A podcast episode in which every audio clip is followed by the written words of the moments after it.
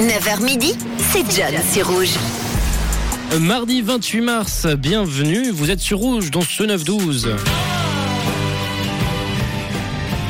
Et en 1973, on ce jour, en ce 28 mars, on fêtait la sortie d'un album, le cinquième album de Led Zeppelin. C'était Out of the Holy avec euh, ce titre, The Rain Song.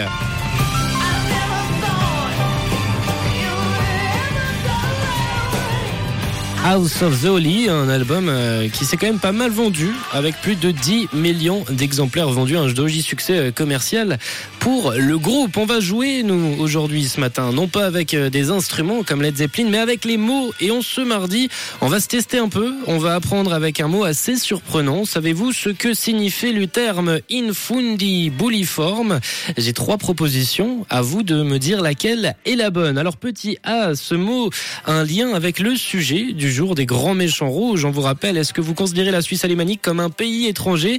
Et justement, ce mot, ce terme, infundibuliforme, c'est une expression qui, nous, Suisses romands, utilisons pour parler des Suisses allemands. Ils sont très infundibuliformes, ils ne mettent pas les formes et sont très stricts.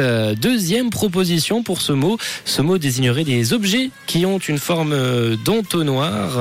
Forma désignerait le mot forme et infum désignerait le mot entonnoir. Et dernière proposition, c'est une nouvelle plateforme de crowdfunding pour récolter des donations pour euh, tout ce qui est euh, retraite française ou autre 079 548 3000 si vous avez une idée de quelle est la bonne définition pour ce mot A, B ou C. On découvrira la réponse après Zara Larson.